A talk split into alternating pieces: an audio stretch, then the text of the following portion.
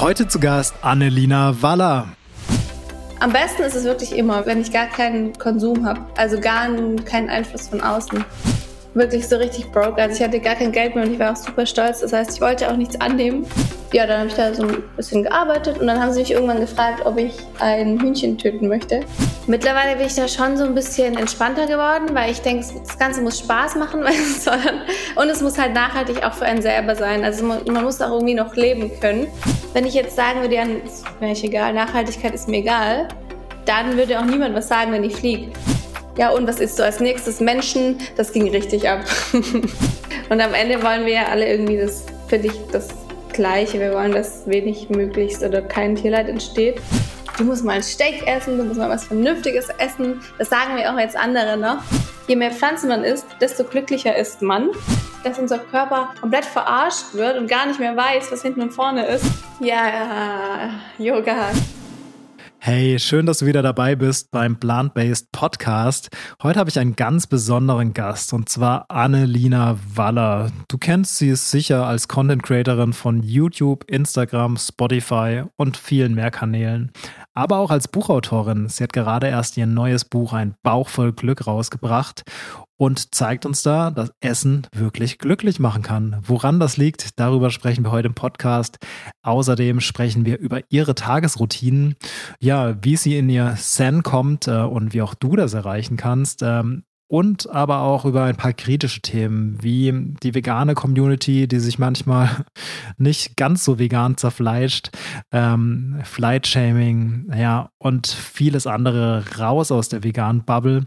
Es wird kontrovers, äh, es wird spannend ähm, und ja, Annelina ist ein unglaublich beeindruckender Mensch, äh, warum das so ist und warum sie vegan lebt und warum sie immer in einer Metzgerei gearbeitet hat. Das verrät sie euch jetzt gleich. Viel Spaß beim Reinhören. Plant-Based, der Podcast von This is Vegan. Hey, Annelina, vielen Dank, dass du im Plant-Based Podcast dabei bist, äh, im zweiten dieses Jahr. Äh, lange ist her, wir haben gerade schon ein bisschen drüber philosophiert, wenn wir uns das letzte Mal gesehen haben. Ähm, ich glaube, es war vor fünf Jahren, richtig? Ja, es ist super lange her. Anfang meiner Zeit in Berlin. Ich freue mich hier zu sein. Danke. Hey, vielen Dank. Ich habe lange überlegt, wie ich dich ankündigen soll. Ähm, Im Internet findet man, dass du ganz, ganz viele verschiedene Sachen machst. Ähm, ich habe überlegt, äh, als Content Creatorin, YouTuberin, Influencerin, Podcast-Host, Kochbuchautorin, Life-Coach, Yoga-Instructor oder ChatGPT hat mir heute ausgespuckt, dass du Schauspielerin wärst. Annelina, beschreib dich doch selbst mal, wie du dich am, äh, am ehesten selbst siehst. Danke, Janik. Ich finde es ganz spannend, weil immer wenn man von Beschreibung spricht, dann, dann werden den Menschen immer direkt solche Berufe zugeordnet, aber eigentlich ist man am Ende ja gar nicht der Beruf, sondern äh, die Person an sich. Also wenn du mich jetzt so fragst, dann würde ich mich nämlich eher so als euphorisch, leidenschaftlich und freiheitsliebend beschreiben, kreativ. aber mhm. wenn man sich mehr unter dem Dingen unter den Dingen vorstellen möchte, die ich wirklich konkret mache, dann hast du es trotzdem ganz gut recherchiert. Also ich sage gerne Conscious Creatorin, weil dieser Name, also dieser dieses Label, dieser Beruf, Influ ist ja mittlerweile ein Beruf, Influ Influencerin ist ja so ein bisschen negativ behaftet. Also man hat immer so einen negativen Beigeschmack oder so ein Gefühl, was irgendwie, finde ich, schon eher nicht mehr so schön ist. Habe ich auch. Und deswegen sage ich gerne Conscious Creatorin, Autorin, genau, Yoga-Lehrerin und quasi, ja, macht auch so sehr viel im Bereich Ernährung, pflanzliche Ernährung. Da eigentlich ist mein pflanzlicher Ernährungsberater abgeschlossen, aber ich bin da jetzt nicht als Beraterin tätig. Mir fehlt aber auch eben noch diese, diese letzte Prüfung, dass ich als Beraterin tätig sein darf. Genau, aber das Wissen ist da. Und das mit der Schauspielerin ist auf jeden Fall sehr spannend. Das habe ich jetzt so noch nicht äh, praktiziert. Ich habe manchmal so kleine Jobs halt für, irgend, für irgendeine Werbung, aber Schauspielerin bin ich definitiv nicht. Und Conscious Creatorin sage ich, weil es mir darum geht, dass ich bewusste Inhalte kreiere. Und deswegen Conscious. Und mein Podcast heißt auch Conscious Gangster. Ganz genau, das, das passt ja dann äh, wie Faust aufs Auge. Ähm, ja, im Endeffekt, äh, genau, du, du möchtest Mehrwert bieten über pflanzliche Ernährung, äh, machst es auch auf ganz vielen verschiedenen Kanälen. Ähm, jetzt habe ich mir Gedanken drüber gemacht, du äh, auf, auf deiner Seite steht, du bist äh, Vollzeit-Creatorin. Wie muss ich mir denn so einen typischen Tag im Leben von dir vorstellen? Das ist auch eine sehr schöne Frage, die bekomme ich öfters gestellt und kann sie jedes Mal nicht wirklich beantworten, weil ich habe keinen typischen Tag. Alles ist atypisch bei mir. Also ich stehe auf ohne Wecker, das ist immer schon mal das Erste. Ich habe keinen Wecker, beziehungsweise ich stelle mir einen Wecker für so lange möchte ich eigentlich schlafen. Davor sollte ich nicht aufstehen, weil ich bin so ein Mensch.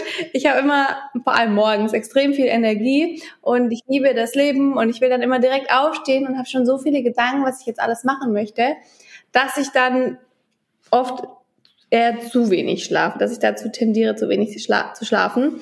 Das heißt, ich, ja, ich versuche halt so lange zu schlafen, wie es geht das klingt für die anderen, ist das jetzt eh nicht früh, aber wenn man so, ja, wenn man so lange schlafen, also ich versuche halt so siebeneinhalb Stunden zu schlafen ungefähr bis acht, stehe dann so um halb sieben, sieben auf, je nachdem, im Winter ein bisschen später, im Sommer ein bisschen früher. Und dann meistens bewege ich mich erstmal. Entweder gehe ich eine Runde spazieren, mache Yoga oder tanze ein bisschen durch die Wohnung. Und, und dann je nachdem, wo ich bin, wenn ich in Berlin bin, dann fahre ich oft in meinen Coworking Space Office und arbeite da dann auch so ganz normal wie, wie die meisten, die halt einen Bürojob haben. Da, ja, treffe mich dann zum Lunch mit irgendjemand, meistens zum Dinner noch mit irgendjemand, mache da so meine Meetings zwischendurch, habe ein paar Telefonate, bin recht aktiv, habe verwende viel Zeit mit Recherche oder auch mit Kreation, auch mit Videokreation, mit Schneiden. Habe aber so ein kleines Team, die mich da unterstützen. Da bin ich super dankbar. Also so eine, eine Assistentin, einen Cutter und meine Managerin. Und es waren früher mal auch noch mehr. Da hatte ich noch eine Doktorin, die immer für mich geforscht hat und so. Aber gerade habe ich es ein bisschen kleiner gehalten und versuche eher, weil ich früher echt so Richtung Workaholic ging, weniger zu machen und da deswegen habe ich auch mein Team ein bisschen reduziert, weil je größer mein Team wurde, desto mehr Aufgaben habe ich natürlich auch ausgeleitet und man man denkt, man macht dann weniger, aber ich habe dann irgendwie auch mehr gemacht, weil dann ging es ja auch wieder darum, dass ich die ganzen Sachen irgendwie mehr promoten muss und da auch mir mehr überlege und dann schneller Content habe, den ich dann auch irgendwo wieder online stelle. Und deswegen habe ich das alles jetzt ein bisschen minimiert. So, das ist, sage ich mal, so, wenn ich jetzt versuche, meinen Tag zu beschreiben, der so am häufigsten vorkommt. Aber das ist halt, ja, da ist halt jeder ein bisschen anders. Ich bin sehr viel, ja, ich treffe mich viel mit anderen Menschen, mache viel Co-Creations auch und bin auch super viel bei Events. Und dann kann es auch vorkommen, dass ich mal einen Retreat gebe oder einen Workshop oder irgendwie für einen Kunden irgendwo eingeladen werde. Ja, prinzipiell viel vor der Kamera, aber viel, viel mehr noch hinter der Kamera beim Schneiden und solchen organisatorischen Tätigkeiten. Das fällt auch recht viel an. Jedoch habe ich da auch meine Managerin, da bin ich auch super dankbar, die Sophie. Und die nimmt mir da recht viel ab, gerade mit diesen Verträgen. Da fällt immer sehr viel Bürokratisches an. Ja, genau, so würde ich das beschreiben. Da wird es dir auf jeden Fall nicht langweilig und cool, dass du so ein Team hinten dran hast, was sich so gut unterstützt. Ähm, Du, du hast gerade am Rande schon ähm, angemerkt, dass es so ein bisschen auch zu viel wurde. Äh, das kriege ich gerade bei vielen Creatoren mit, dass sie, dass sie kurz vorm Burnout stehen. Deshalb finde ich es gut und mutig, den Schritt dich dann eher zu verkleinern oder zu sagen, so, hey, ich fokussiere mich auf das, was mir wichtig ist äh, und gucke, dass ich, dass ich mich selbst so ein bisschen zurücknehme. Äh, das macht absolut Sinn. Und äh, ja, das machen viele richtig und du dementsprechend auch. Ähm, gibt's, ähm, du, du hast gerade auch gesagt, dass, dass, du, dass du dich als kreativen Menschen beschreiben würdest. Äh, wo ziehst du denn deine Kreativität raus? Also gibt es da irgendwas, was dich besonders inspiriert? Mm, das, nee, das kommt einfach so. Also man kann mich in so einen weißen Raum setzen. ohne, ohne irgendwas und dann kommt das. Also da kommen dann eine Million Gedanken. Am besten ist es wirklich immer, wenn ich gar nichts, wenn ich gar keinen Konsum habe, also gar keinen Einfluss von außen. Also es, das ist dann, dann fließen meine Gedanken am besten, dann kann ich am kreativsten sein, wenn ich das, weil sonst nehme ich ja auch irgendwie die Kreativität nur von irgendjemand anders, mehr oder weniger, und klar mache ich daraus dann was Neues. Aber irgendwo ist es ja wahrscheinlich auch das, das Ding. Am Ende, wenn ich in irgendeinem weißen Raum sitze, dann kann ich ja auch die kreativen Ideen, die ich habe, auch nur entfalten aufgrund von den ganzen Erfahrungen, die ich eh irgendwo gesammelt habe. Das heißt, da ist natürlich schon, kommt natürlich schon viel von außen, aber in dem Moment fühlt sich das nicht so an. Also ich gehe jetzt nicht auf Pinterest und guck oder ich gehe jetzt nicht auf TikTok und guck oder ich gehe nicht auf Instagram und schaue, hey, was kann ich denn da machen? Ja, klar. Nee, du, du, du machst deinen eigenen Content im Endeffekt und inspirierst damit äh, über 135.000 Menschen auf Instagram äh, und auf YouTube und äh, noch vielen anderen Plattformen. Ähm, jetzt lass aber noch mal kurz einen Schritt zurückgehen, was du vorher gemacht hast. Ähm, ich habe gesehen, du hast 2016 äh, dein Masterstudium in Eventsport, Gesundheitsmarketingmanagement abgeschlossen, hast deine Ma äh, Masterarbeit geschrieben über Social Media am Beispiel Ernährungstrends. Ähm, du kennst dich extrem gut aus mit Ernährungstrends, hast ja auch gesagt, dass du ähm, dein, ähm, ähm, dein wie, wie nennt sich äh, Ernährungsberater, veganen Ernährungsberater gerade machst. Ähm, welche Ernährungstrends beobachtest du denn aktuell? Gibt es irgendwelche, die dir besonders positiv und irgendwelche, die dir besonders negativ auffallen? Ja, definitiv jetzt die pflanzliche Ernährung. Würde ich schon auf jeden Fall sagen, dass es ein Trend ist. Ich muss sagen, mittlerweile bin ich gar nicht mehr so ganz in diesem Trendthema drin. Da war ich viel, viel, viel mehr drin. Jetzt bin ich eher so in, in dem Bereich der pflanzlichen Ernährung drin, also da im Trendbereich. Ich, was jetzt so äh, in den anderen Bereichen entsteht, also mit tierischen Produkten, da kenne ich mich weniger aus. Bei den pflanzlichen definitiv. Ich meine, da gibt's dann dieses ja, Laborfleisch, 3D-Fleisch, das ist ja schon mal, also Fleischalternative. Äh, das ist ja schon mal, das ist jetzt nicht unbedingt bisher ein Trend, aber ich glaube, es wird ein Trend werden. Das ist halt eine Neuheit. Dann mit diesen definitiv im pflanzlichen Bereich alle, alle Produkte wie die Pflanzenmilch, ich meine, diese Vielfalt, die es mittlerweile gibt. Und es geht auf jeden Fall dahin, dass die Produkte die da entworfen werden, immer, immer mehr denen nahe kommen, die es halt im tierischen Bereich gibt. Aber es geht auch auf der anderen Seite. Also ich finde, da gibt es so zwei Bewegungen von denen weg. Also es geht jetzt nicht darum, nochmal nicht, nicht unbedingt einen Käse zu machen, der dann pflanzlich ist, sondern es kann auch einfach darum gehen, eine andere, eine andere Alternative, die quasi wie Käse nutzbar ist, zu entwerfen, aber eigentlich niemand denkt dann, er isst jetzt Käse. Einfach um diese Erwartungen auch runterzuschreiben und weil ja viele sagen so, ja, ja, wenn man sich doch pflanzlich ernährt, dann muss man doch auch nicht unbedingt Käse essen, dann kann auch einfach was anderes essen, was auch gut schmeckt. Also da auf jeden Fall gibt es da diese zwei Meinungen und Richtungen. Auf jeden Fall. Und ja, der Markt ist riesig gerade. Also ähm, jeden Tag kommt irgendwie ein neues Produkt. Ich glaube, der Veganery hat da auch viel zu beigetragen, jetzt im Januar wieder. Ähm, das funktioniert echt richtig gut. Jetzt, jetzt hast du gerade gesagt, dass du dich eher mit pflanzlicher Ernährung auskennst. Und klar, wir sind hier in einem veganen Podcast. Ähm, kannst dir wahrscheinlich äh, äh, denken, welche Frage jetzt kommt. Und zwar würde ich gerne das große Warum ähm, von dir hören. Äh, warum lebst du denn vegan? Das war 2013 in Neuseeland bei Work and Travel. Da bin ich rumgereist und genau, dann war das plötzlich so, dann habe ich am, äh, bei meinem neuseeländischen Konto irgendwie den PIN falsch eingegeben, dreimal und dann war ich wirklich so richtig broke. Also ich hatte gar kein Geld mehr und ich war auch super stolz. Das heißt, ich wollte auch nichts annehmen von meinen Freunden. Und dann habe ich den erstbesten Job genommen. In der Metzgerei war das. Das war eine deutsche Metzgerei. ich war die einzigste Frau mit, ja, das war schon, hatte schon mal richtig witzig angefangen mit Gummistiefeln, die mir die Größe 44 waren, also die mir meilenweit zu groß waren. Eine Schürze, die mir zu groß war.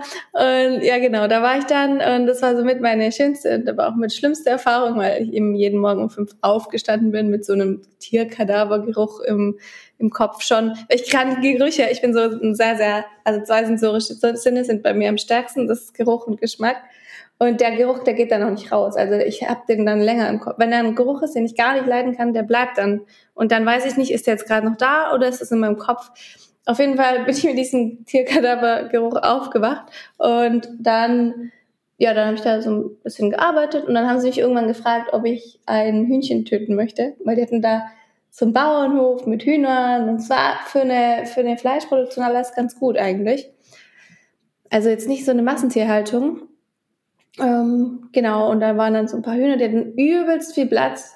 Und ich so, nee, möchte ich eigentlich nicht. dann haben sie mich gefragt, ob ich dabei zuschauen möchte. Und dann habe ich auch gesagt, nee, nee, danke, ich kann das auf keinen Fall sehen. Ich kann nicht sehen, wie ein Hühnchen getötet oder so. Niemals. Und dann habe ich irgendwie gedacht, okay, krass, aber jetzt esse ich das hier die ganze Zeit, weil das war dann wirklich da, war das auch so mit, das habe ich fast, das habe ich da in dieser Zeit halt sehr viel gegessen, da ich das eben umsonst bekommen habe. Und dann, ja, dann habe ich gedacht, irgendwas stimmt da nicht, irgendwas fühlt sich da nicht so ganz konsequent an. Und war meine logische Schlussfolgerung, dass ich das dann erstmal lasse. und dann habe ich noch den Film gesehen, Food Choices. Das ist eher so in Richtung, also es ist nicht so ein typischer Vegan-Film, weil ich habe die, die Vegan-Filme mir eigentlich nie angeschaut, weil die mir viel zu hart wären. dieses Tierleiden. Aber er geht so ein bisschen in die Richtung und ja, das hat mir dann schon gereicht.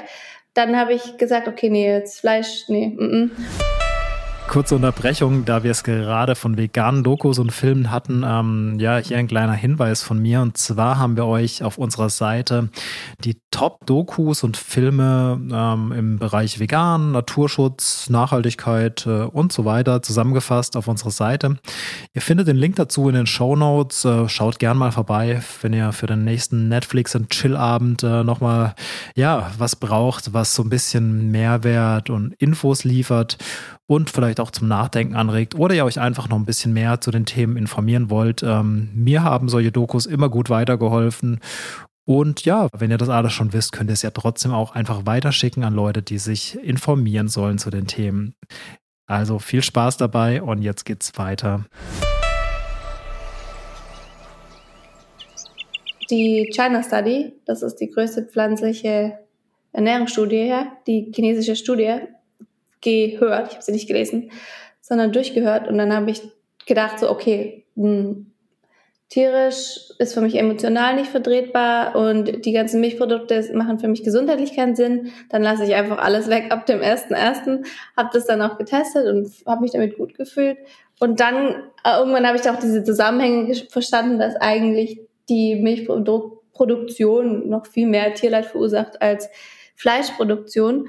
Und habe dann ja und und habe dann irgendwie so mittlerweile haben sich halt meine Motivationen geändert, aber das Resultat ist dann noch das gleiche.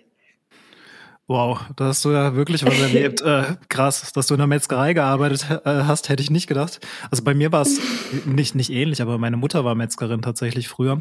Ähm, und dann habe ich mich auch relativ früh entschieden, habe gesagt, ey Mom, das kann ich nicht mehr vertreten, was wir da machen.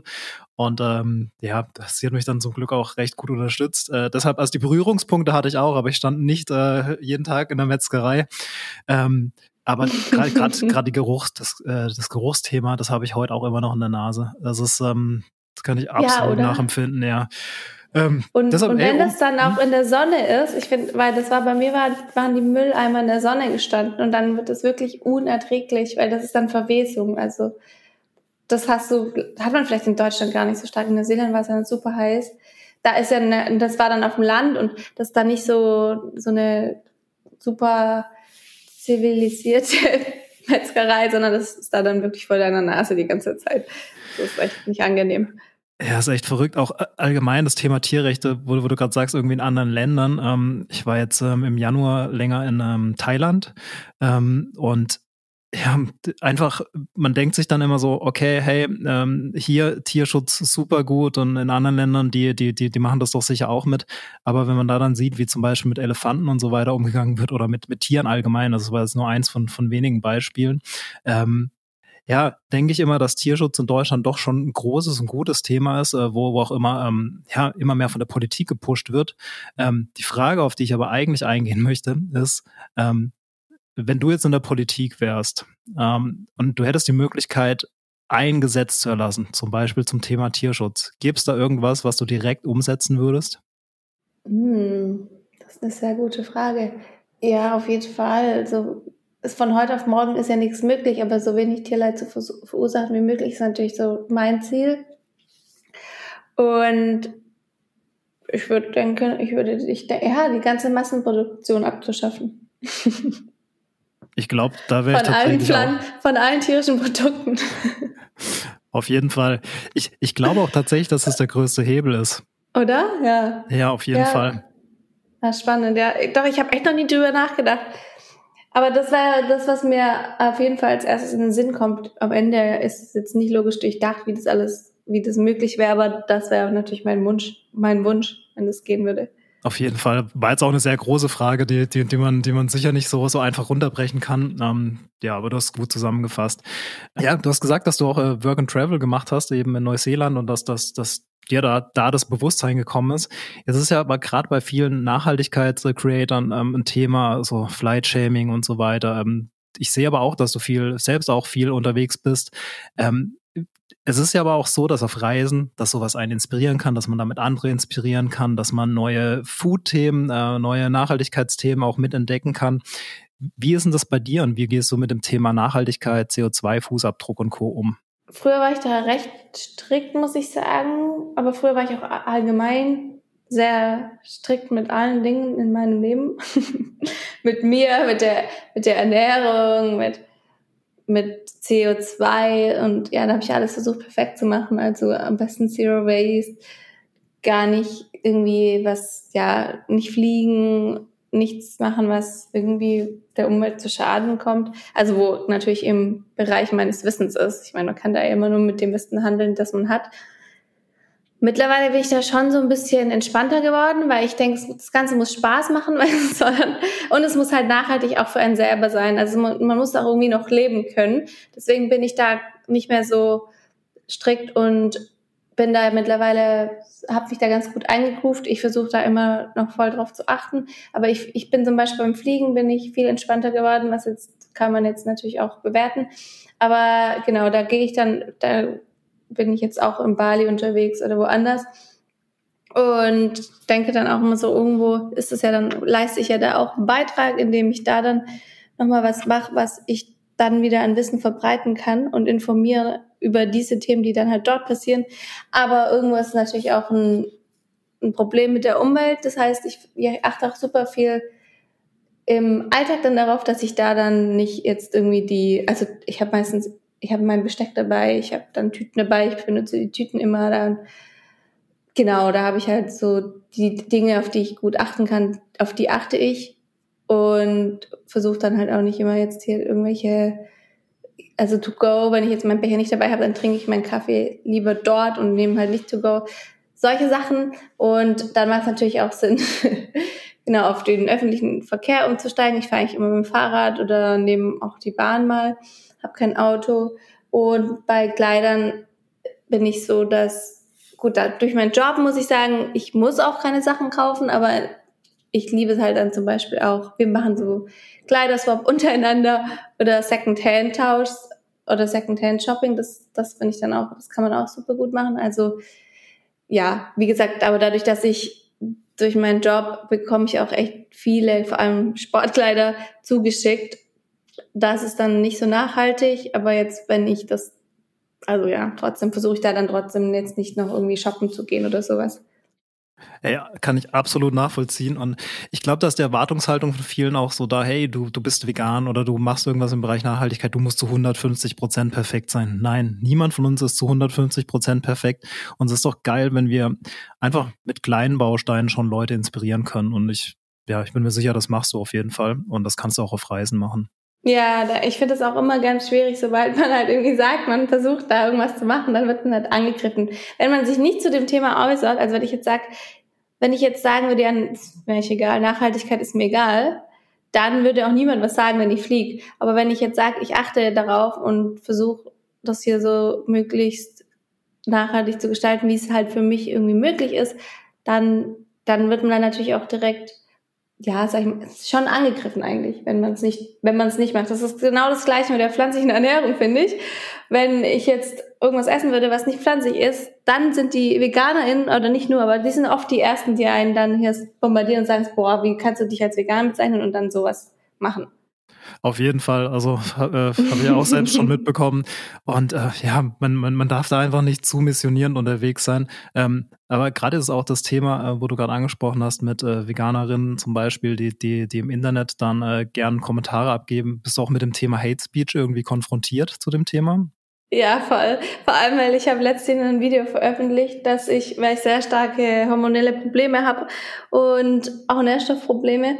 Und das war irgendwie auch schon immer so der Fall. Und deswegen äh, hatte ich so ein heftiges Verlangen nach Eiern, wirklich so heftig. Ich habe nur, ich habe überall Kalana, ich habe Kalanamak immer dabei, überall drüber gestreut, gestreut und dann ging es irgendwie so weit, dass ich dann beschlossen habe, so okay, ich besorge mir jetzt für mich ethische Eier und habe dann die Eier von einer Freundin, meiner Mama, von ihren weiblichen Hühnern, bei denen es keinen Hahn gibt, aus dem Garten bekommen und gegessen und darüber ein Video gemacht. Und das war dann, das war natürlich ja, und was ist so als nächstes Menschen? Das ging richtig ab. Oh, wow. Hey, liebe Veganerinnen, äh, die hier gerade zuhören, ähm, wirklich, gerade bei solchen Themen. Schau mal, Annelina macht so viel für die vegane Bewegung. Sie inspiriert so viele Leute in dem Bereich. Ähm, wenn dann einmal so eine Kleinigkeit passiert und vor allem ist es ihr Leben, es ist ihre Entscheidung, ähm, euch dann im Internet drüber äh, die, die Mäuler zu zerreißen. Nicht cool, wirklich nicht. Ja, ja. Ähm, das, da, das, dann, da tendiere ich dann auch immer dazu. Deswegen sind Label echt schädlich teilweise. Dann wird, und das haben halt auch manche gesagt, ja, aber dann bezeichne dich ja nicht als vegan. Ich so, ja, müsste ich auch nicht.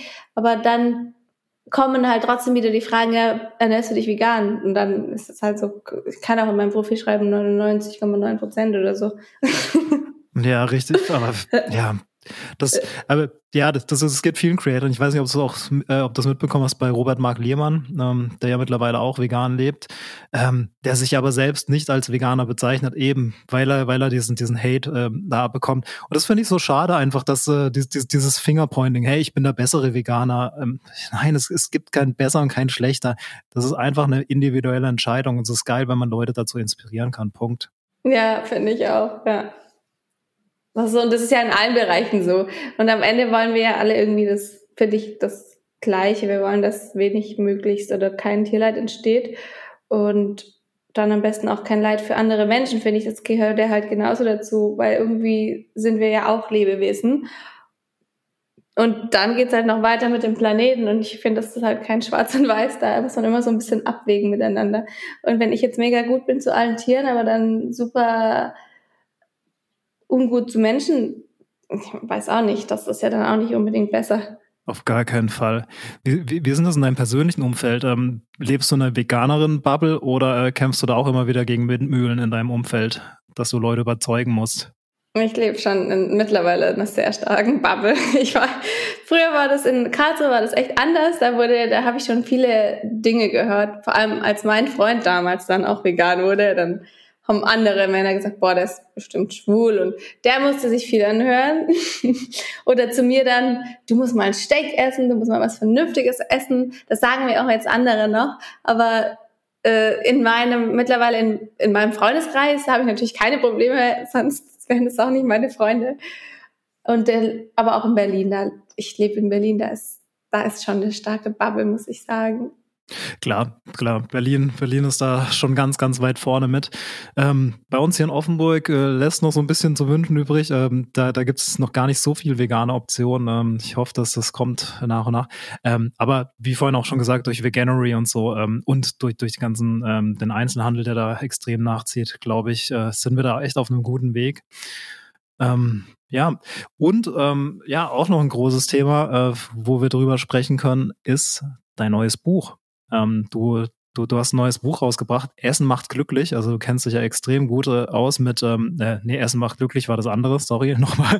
Ähm, du hast ein neues Buch rausgebracht, ein Bauch voll Glück. Ähm, ist dein drittes Kochbuch, das jetzt erschienen ist und du kennst dich ja extrem gut mit veganer Ernährung aus. Ähm, worum geht's da? Äh, warum voll Glück? ja, das, das ist eigentlich für mich so ein ganz leidenschaftliches Thema. Ich habe damals im Bachelor angefangen. Der studiert im Bachelor habe ich nämlich äh, Psychologie, also nein, eigentlich, eigentlich Pädagogik, Ernährung, Erziehungswissenschaften, aber ich habe meinen Bachelor im Bereich Ernährungspsychologie gemacht, habe su super viele Fächer in Psychologie allgemein belegt und es war dann ja so der Zusammenhang zwischen Emotionen und Ernährung, also so das Psychologische, welchen Einfluss das die Ernährung auf unsere Emotionen hat und andersrum. Und die Psycho-Darm-Connection, genau, und dann habe ich da so begonnen, erstmal, damals gab es noch nicht viel, also ich habe mir alles zum Thema Mood Food, stimmungsaufhellende Ernährung durchgelesen, was es gab, alle Studien, die es gab, das war, da war ich schnell durch, muss ich sagen. Und dann habe ich ein paar eigene gemacht dazu. Und natürlich habe ich das Ganze damals am Beispiel der Schokolade gemacht, weil das ja so mit das Klischee, so Schokolade macht glücklich. Und dann habe ich gefunden, hey, da ist sogar ein bisschen was dran. Also es ist nicht nur so, es gibt eine Theorie. Und das ist so, wie ich dann meine ganze Ernährung beziehungsweise meine Rezepte und meine Kochbücher aufgebaut habe. Und das Ganze funktioniert so, dass es eine Aminosäure gibt, Tryptophan, beziehungsweise eigentlich L-Tryptophan, aber immer wenn man von Tryptophan spricht, spricht man von L-Tryptophan. Und die Aminosäure, die ist ganz, das ist eine essentielle Aminosäure, das heißt, wir müssen sie über Lebensmittel, über Nahrung aufnehmen. Sie ist jetzt nicht einfach in unserem Körper vorhanden und wird selbst gebildet, sondern wir nehmen sie dann auf und dann gibt es natürlich andere essentielle Aminosäuren, die aufgenommen werden müssen, die können untereinander konkurrieren, je nachdem, wie jetzt, wie die identisch sind mit unseren eigenen. Und L-Tryptophan ist so der Vorbote von Serotonin, das heißt unser Glückshormon. und deswegen braucht unser Serotonin dieses L-Tryptophan.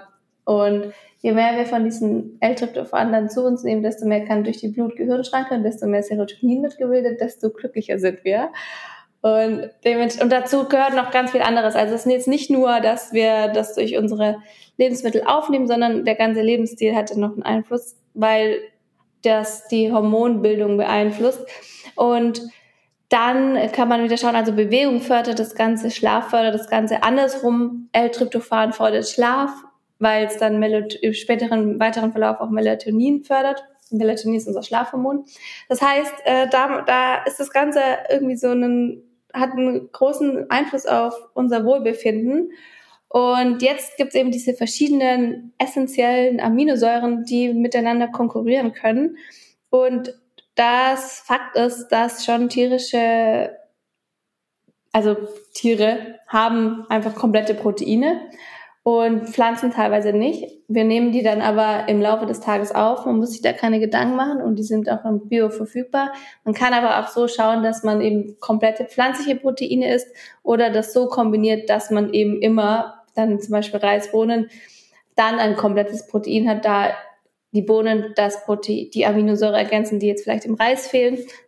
Und dann ist es so, wenn man jetzt eben viele tierische Produkte isst, dann konkurriert dann konkurrieren diese Aminosäuren mit den pflanzlichen und dann kann das L-Tryptophan schwieriger durch die Blut-Gehirn-Schranke spricht. Das kann sein, dass man es halt weniger gut aufnimmt und dementsprechend ist dann, ja, hat es dann auch ein, gegebenenfalls einen Einfluss auf die Stimmung. Und dann ist, kommt noch ein bisschen dazu, dass die Proteine aus den tierischen Lebensmitteln noch, die haben halt die Proteine, aber nicht die ganzen anderen Sachen, also die Nährwerte, Mineralstoffe, Mineralien, Spurenelemente und so, die sind da ja nicht dabei. Also es bringt halt Protein, aber es bringt auch ganz viele andere Dinge, wie auch Übersäuerung und einfach viel Beigeschmack, den ich nicht essen möchte. Und das haben wir halt bei Pflanzen nicht. Und dementsprechend find, also macht es für mich voll Sinn, je mehr Pflanzen man isst, desto glücklicher ist man. Mhm. Isst man in, mit einem S in Klammer zwei S. und, und kann halt super stark so seine Stimmung beeinflussen. Dann noch kommt dazu, dass diese, das Tryptophan ist ja eine Aminosäure, das heißt, die ganzen Rezepte, die ich auch entwerfe, sind sehr eiweißlastig. Das heißt, man muss sich da auch nie Gedanken machen, dass man nicht auf seine Proteine kommt, weil das ist ja auch schon ein starkes Bedenken, dass viele haben, die sich jetzt vielleicht doch pflanzlich ernähren wollen, aber dann irgendwie denken so, hm, wie mache ich das dann? Und äh, genau, das heißt, da habe ich das schon so alles zusammengestellt, dass man immer die ein komplettes Aminosäurenprofil hat, also ein, am Ende ein Protein in meinen Rezepten. Und das ist so das eine und das andere ist dann natürlich, wann, wann esse ich, wie ist der Rest von, von meinem Lebensstil. Da habe ich auch so ein paar Dinge beschrieben in meinem Kochbuch. Also, dass man Bewegung, sich bewegen, vielleicht ein Verdauungsflow, den habe ich noch zum Beispiel in meinem Kochbuch. Und auf was muss ich achten, wenn ich mich pflanzlich ernähre? Kritische Nährstoffe, gibt's da was? Äh, die gibt's auf jeden Fall, gerade eben da die unsere Kultur heute nicht mehr so ist wie früher. Die Agrikultur hat sich extrem verändert. Unsere Lebensmittel sind nicht mehr so nährstoffdicht. Da können wir eben darauf achten, dass wir dann eben genügend Nährstoffe bekommen, aber auch eben deswegen supplementieren, weil eben das einfach nicht mehr gegeben ist, was wir früher an Nährstoffdichte hatten. Das heißt, wir müssten jetzt unglaubliche Mengen essen, um auf, um auf unsere Nährwerte zu kommen, was halt teils einfach, was halt einfach nicht möglich ist und nicht convenient. Und dann glaube ich auch daran, dass je unverarbeiteter wir uns ernähren, desto glücklicher sind wir am Ende und desto besser können wir auf unser Bauchgefühl hören, weil irgendwie ist ja alles, was wir aufnehmen, eine Information und wir nehmen dann auch die Informationen auf von den Produkten, die wir essen. Also in dem Fall vielleicht von Tieren. Wenn die Tiere getötet werden, dann haben sie einen extremen Adrenalinstoß, dann übersäuern ihre, ihre Muskeln, ihre Zellen und das nehmen wir ja auch irgendwie auf. Bei Pflanzen ist das natürlich dann, ist das halt viel, viel freier von Dingen. Es sind viel weniger Informationen. Unser Körper kann die Sachen schneller entschlüsseln und hat viel weniger Arbeiten mit diesen ganzen, sag ich mal, schon negativen Beigeschmack.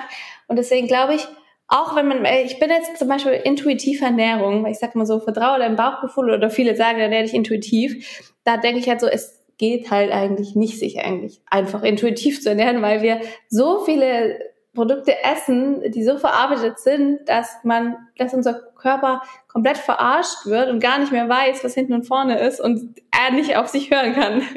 Und ich so, intuitiv, ich habe Bock auf einen Burger, geil. Oder Schokolade, yes.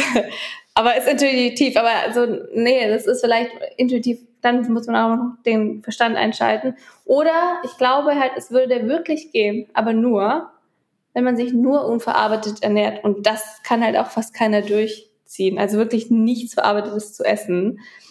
Ähm, und dann kann man auf seinen Körper hören. Das heißt, man müsste dann aber auch seine Süßigkeiten selbst machen mit Datteln und solchen Dingen. Dann würde es schon irgendwie funktionieren. Aber man kann dann auch am Ende nur mit dem Wissen arbeiten, was man hat.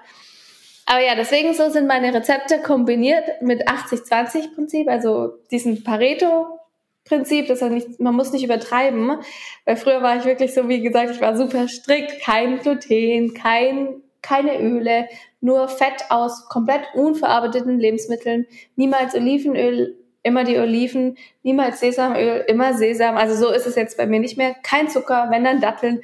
Und jetzt ist es so ein bisschen entspannter, mein, meine Rezepte immer noch sehr gesund und eben mit diesem hohen Aminosäuregehalt. Aber auch mit diesen Dingen, die eigentlich die meisten Menschen zu Hause haben. Und ich habe auch immer so die Wahlmöglichkeit. Also ich kann jetzt normalen Zucker nehmen oder doch Kokosblüten oder Dattelzucker oder vielleicht Erythrit. Ich habe da auch ein Kapitel über Süßstoffe geschrieben Zuckeralternativen, Zuckeraustauschstoffe und auch Öl, so völlig okay. Und da war halt eben so die Balance, also die, die Gesundheit liegt dann in der Balance. Und das ist so, wie ich irgendwie das ganze Buch aufgebaut habe. Irgendwie diese fünf verschiedenen Säulen, ich habe fünf verschiedene Säulen drin und dann die 70 pflanzliche, gesunde, tryptophanreiche, stimmungsaufhellende Rezepte krass, was du da für einen Wissensschatz aufgebaut hast. Ähm, und ich finde es auch echt super wichtig, dass es so ein Buch gibt. Ähm, und aber auf der anderen Seite finde ich es auch super schade, dass sowas nicht, keine Ahnung, schon in Schulen oder so den, den, den Kids beigebracht wird. Ähm, ich sehe es gerade, ich habe eine kleine Schwester, die ist 14. Ähm, ja, was auf den Schulhöfen, was, was denen als Ernährung deklariert wird und von und, ja, irgendwie auch marketingtechnisch dann beigebracht wird, hey, das ist das Nonplusultra. Ähm, es ist echt schlimm, aber einfach nur, weil es an Wissen fehlt, auch den Lehrkräften an Wissen fehlt, äh, den Eltern je nachdem. Ähm, und bei mir war es tatsächlich damals ähm, auch so, also ich war, ich war, glaube ich, mit zwölf, ähm, habe ich 120 Kilo gewogen, was einfach dran lag, dass ich super viele Süßigkeiten gegessen habe, weil Süßigkeiten, dann mein Gehirn hat gesagt, geil, jetzt, ähm, jetzt äh, positive Resonanz, ähm, jedes Mal, wenn ich was Süßes isst, dann geht's mir wieder gut. Und ähm, war dann auch, ich war lange in Kur, dann, ich glaube, sechs Wochen, habe dann abgenommen und habe mich dann zum Glück noch frühzeitig mit Ernährung beschäftigt und konnte dann danach ähm, nach und nach ähm, ja noch mehr Wissen in dem Bereich anhäufen, was ich jetzt auch gern weitergeben möchte. Und ich hätte es aber so gern, dass die Kids es einfach schon früh genug wissen, weil irgendwann ist es, also zu spät ist es nie, aber so den Schritt wieder zurückzumachen, ähm, ist immer schwierig. Deshalb, hey, kauft euch alle das Buch und beschäftigt euch damit. Vielen lieben Dank. Ja, voll. Das ist genau das, wo, wo ich auch denke, dass wir eigentlich ansetzen sollten in der Schule bei den Kindern, weil viele haben da eben auch nicht das Glück von, von ihren Eltern da, das Wissen mitzubekommen. Und bei den Lehrern, da ist halt oft auch die, da fehlt die Kapazität erstens und zweitens das Wissen und drittens, ja, du hast es angesprochen, Marketing ist ja immer so ein großes Thema. Und da haben wir oft gar nicht so viel Macht. Und ich finde, sobald man auch merkt, irgendwas wird vermarktet oder muss vermarktet werden, mm, kann man auch sich schon überlegen, warum. Weil die meisten Dinge, die gut sind, die müssen, brauchen kein Marketing, weil die, die essen wir eh. Also so die ganzen Basics. Richtig. Gemüse und Obst. richtig, richtig. Und es, es gibt auch so viele Mythen, die irgendwie im Umlauf sind. Vor kurzem habe ich auch mit äh, Nico Rittenau drüber gesprochen, über Vegan Bullshit Bingo. Es, es ist ja wirklich, es ist verrückt, wenn man sagt oder am Tisch die Leute mitbekommen, dass man vegan lebt, was man sich anhören muss. Gibt es da ein Thema, das du nicht mehr hören kannst, wo du irgendwie jeden Tag drüber aufklären musst? Ja, Soja zerstört den Regenwald. Auf jeden Fall Soja ist zerstört den Regenwald. So? Doch, das ist so. Vor allem das Soja, das wir essen. Ja, genau. Also das, das vegane Soja zerstört den Regenwald, muss man dazu sagen. So, so ist das Klischee. Das, ja, das kann ich nicht mehr hören. Welchen kannst du nicht mehr hören? Boah, äh, ja, Omega-Fettsäuren, äh, B12, äh, Vitamin D, allgemein die ganzen Vitamine, die, die wir nicht mehr aufnehmen können. Also nur VeganerInnen müssten supplementieren. Ganz genau. Dazu habe ich, dazu hab ich gerade ein Video gemacht, das stelle ich dann noch online. Oh, cool. Okay. ähm, ein ein Mythos-Video, das ist auch witzig, da freue ich mich schon drauf. Das ist gut zu wissen, werden wir auf jeden Fall in den Show Notes verlinken.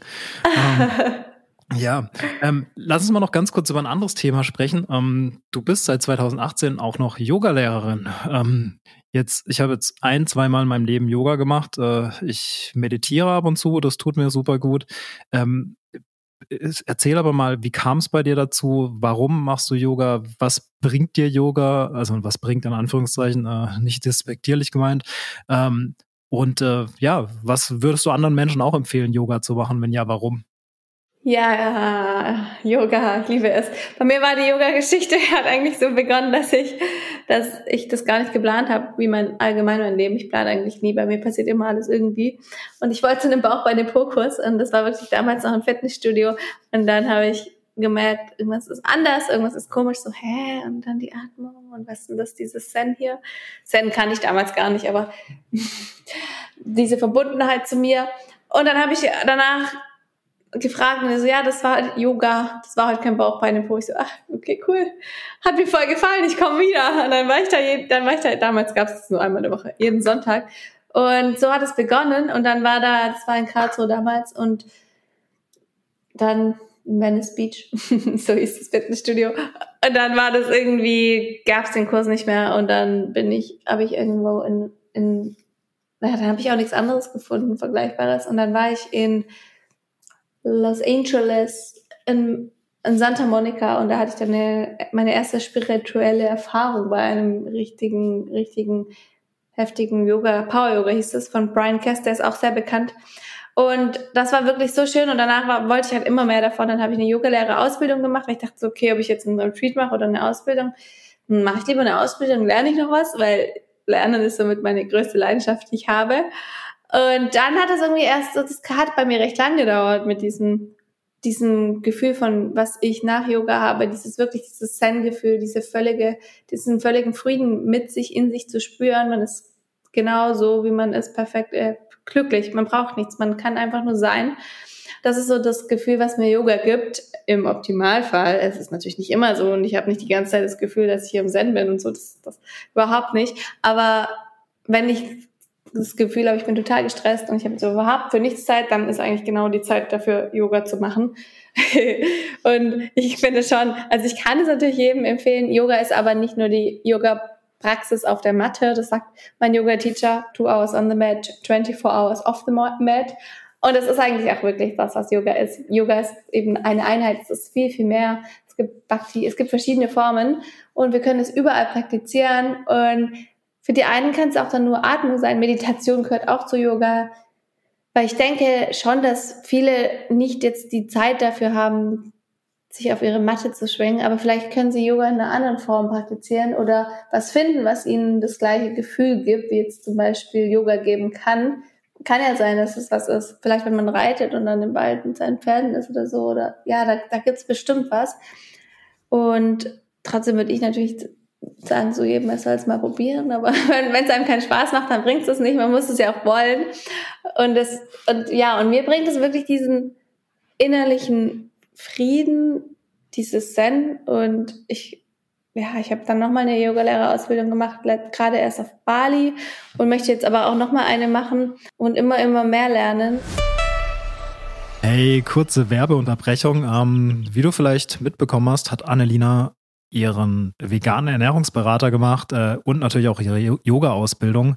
Ich bin gerade dran, meine Ausbildung als Fitnesstrainer beziehungsweise die B-Lizenz zum Fitnesstrainer zu machen und den veganen Ernährungsberater. Und das Ganze mache ich online über das System von OTL, also der Online-Trainer-Lizenz. Ein cooles System, wo du über Video ähm, und Audiodateien äh, weitergeführt wirst. Äh, du hast aber auch äh, One-on-One-Coachings äh, mit erfahrenen Trainern und Trainerinnen.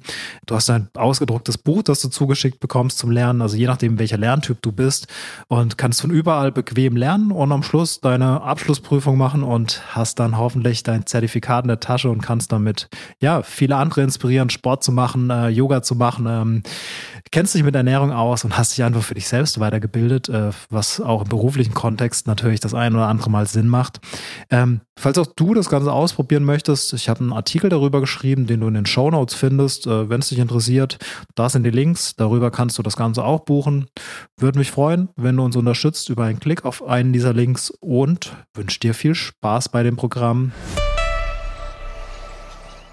Bin da irgendwie so je mehr ich das praktiziere, desto mehr gibt's mir auch. Und ich glaube, das ist mit vielen, vielen Dingen so. Und desto mehr finde ich auch diese Bedeutung, was Yoga für mich ist, diesen inneren, diese innere Gelassenheit. Und am wichtigsten finde ich dabei die Atmung, weil das eben das ist, was uns alle miteinander verbindet.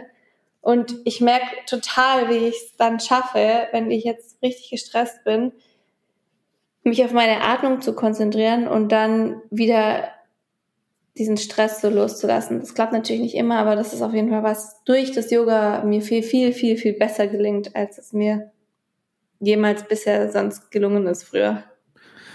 Kann ich absolut nachvollziehen. Auch wo Machst du, grade, auch Yoga?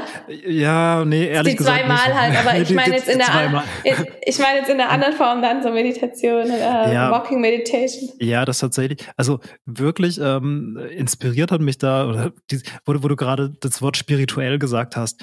Ähm, Früher habe ich immer so ein bisschen drüber gelacht. Jetzt auf gar keinen Fall mehr, weil wir waren in Portugal letztes Jahr im Januar äh, und haben dort einen Shaolin-Mönch kennengelernt. Der hat dort in diesem Hostel, wo wir waren, auch gelebt zu dem Zeitpunkt und hat dann abends eine Tanzmeditation angeboten. Wir haben gedacht, okay, machen wir das mal mit und äh, wir sind ja offen dafür und so weiter.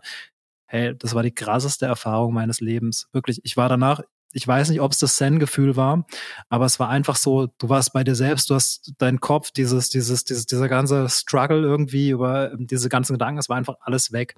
Und ähm, seitdem, also gucken wir, dass wir regelmäßig, also entweder über Apps, ähm, zu Hause, meine Freundin und ich, ähm, ähm, ähm, kann Yoga machen, aber Meditation ähm, oder YouTube-Videos, je nachdem. Und abends einfach mal fünf bis zehn Minuten. Wir schaffen es auch nicht regelmäßig, aber wenn wir es machen, ähm, probiert es alle mal aus. Ähm, ich kann es absolut empfehlen. Und äh, Yoga müssen wir uns auf jeden Fall auch noch mehr reindenken. Also Annelina, ich verstehe, ich verstehe, warum du es machst.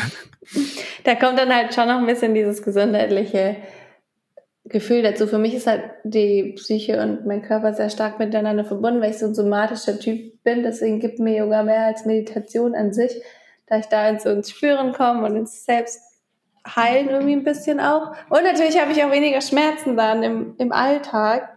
Also denke ich, wie wenn ich jetzt kein Yoga machen würde. Genau. Und das ist halt schon was, was man jetzt nur bei der Meditation nicht so stark bekommt. Aber da ist ja jeder anders. Jeder ist ein anderer Typ. Manche sind viel mehr in dem Fühlen drinnen oder in dem, ja, ich, ja, in der Meditation und ich bin halt sehr viel auch im Fühlen mit meinem Körper bei Bewegung. Ja, das, das ist gut so, dass, wie du sagst, dass jeder Mensch anders. Ähm, ja. Lass noch, lass noch mal ganz kurz ähm, vom Yoga wieder zurück zur Ernährung gehen. Ähm, du hast ja schon gesagt, wie du dich ernährst, so, so ein bisschen ähm, einfach, wa warum du dich wie ernährst und so weiter. Gibt es jetzt irgendwas für Menschen, äh, die sich jetzt neu vegan ernähren, so eine Top 3 an Tipps, die du denen mit auf den Weg geben würdest?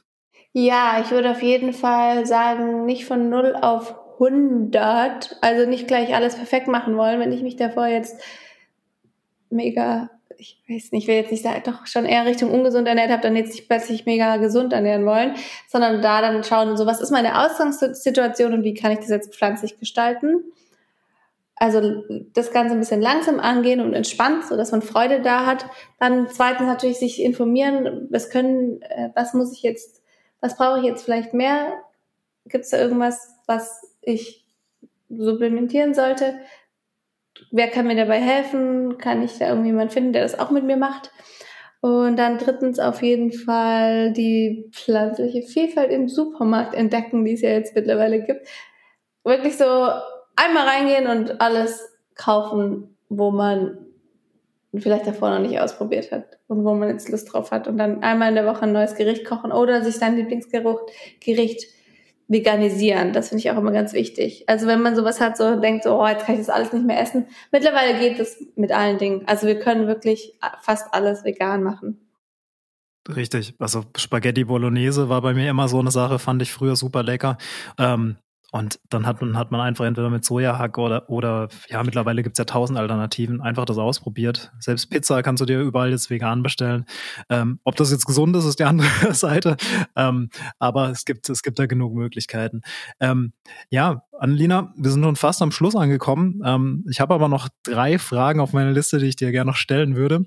Genau, auf welche Projekte dürfen wir uns in 2023 sonst noch von dir freuen? Außer dem Buch, Podcast, YouTube, das ist eine gute Frage.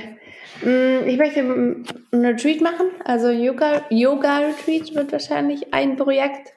Und ja, die anderen Sachen, die kann ich noch nicht sagen. Alles Weil klar. die sind auch, die sind wirklich, da ist noch nicht sicher und genau deswegen, aber das reicht mir auch erstmal schon so, weil ich, wie gesagt, ich möchte ein bisschen weniger machen und nicht mehr. Das macht absolut Sinn. Weißt du schon, wo das Retreat stattfinden wird?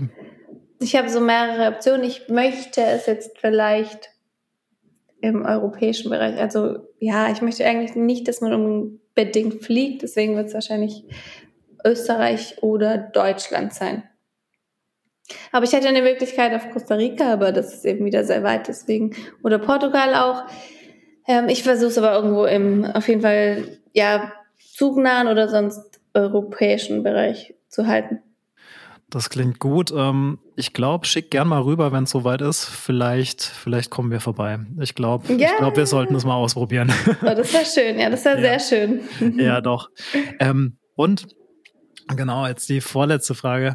Ähm, ich weiß nicht, ob du schon mal reingehört hast. Wir haben von This is Vegan ähm, eine Playlist auf Spotify, wo alle unsere Gäste im Plant-Based Podcast ähm, immer ihre zwei Lieblingssongs äh, draufpacken können ähm, und ihre persönliche Geschichte dazu erzählen. Ähm, ja, Annelina, was sind deine zwei Ach, Lieblingssongs? Schön.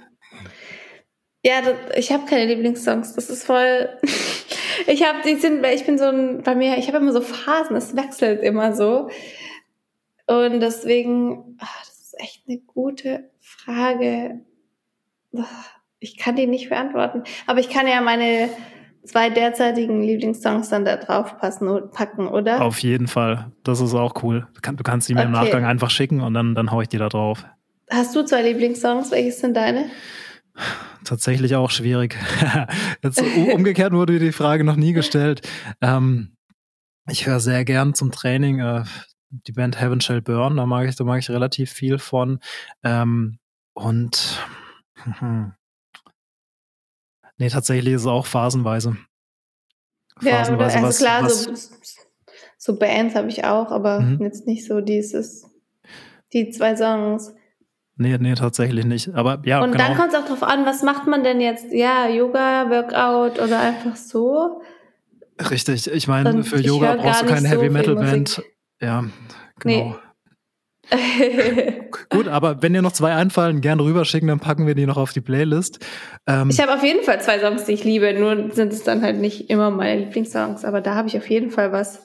Cool. Weißt du auch schon gerade, wie die heißen? Boah, das ist, oh Gott, wie die heißen. Da müsste ich jetzt kurz nachgucken, ehrlich gesagt. Easy, easy. Dann, dann schick rüber. Wir packen sie auf die Playlist. Ähm, ja, Annelina, wir sind am Schluss angekommen. Ähm, super krass, was du alles machst. Ähm, du hast echt schon einiges an Wissen uns mitgegeben. Ähm, erzähl mir aber doch gerne noch am Schluss, äh, was möchtest du unbedingt noch loswerden? Was möchtest du den Leuten noch mit auf den Weg geben? Habt euch lieb. ich sag das immer so, weil ich finde, ah ja, aber man hat sich viel zu wenig lieb und man feitet sich dann immer so an, aber ja doch, das ist so was, was mir wichtig ist, dass man sich gegenseitig lieb hat und unvoreingenommen begegnet und nicht, nicht andere schon bewertet bevor man eigentlich, bevor sie überhaupt eine Chance bekommen hat, haben. Absolut. Das hat äh, der vorletzte Podcast war mit Gordon Brox und der hat auch gemeint, irgendwie jeder dritte Satz von ihm war, seid einfach nett zueinander. Und äh, ja, das, das ist es wirklich. Äh, begegnet den Menschen mit offenen Armen, ähm, keine Scheuklappen. Ähm, ja, und äh, wenn jemand blödsäurig ist, müsst ihr nichts mit dem zu tun haben, aber wenn nicht, ähm, einfach mal mit offenen Armen empfangen. Das finde ich wichtig. Ja, absolut, ja, genau das. Das finde ich auch so schön und wichtig.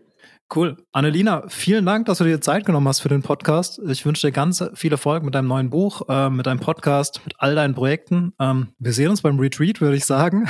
Ja, ja, ich freue mich. Danke, Janik, für cool. das schöne Gespräch mit dir. Sehr gerne. Dann bis bald. Mach's gut. Bis bald. Ciao. Ciao. Hey, vielen Dank, dass du den Podcast bis zum Ende angehört hast. Ich hoffe, er hat dir gefallen. Falls ja, würde ich mich freuen, wenn du eine Bewertung da lässt. Und äh, ja, es gibt auch noch gute News zum Ende. Annelina konnte sich entscheiden, was sie auf die This is Vegan, äh, auf die Plant-Based ähm, Playlist packen wollte hier bei Spotify. Und zwar von Nina A Colors Show. Habe ich mir gerade angehört. Wow, was für ein Song. Also wirklich, wow. Ich habe direkt Bock zu tanzen. Und im Anschluss Ray Charles mit Hit the Road Check. Kennt ihr alle. Ja, macht die Playlist an, haut, haut sie euch aufs Ohr und äh, tanzt durch die Wohnung oder wo auch immer ihr gerade seid. Wünsche euch viel Spaß dabei. Danke fürs Zuhören. Bis zum nächsten Mal, euer Yannick.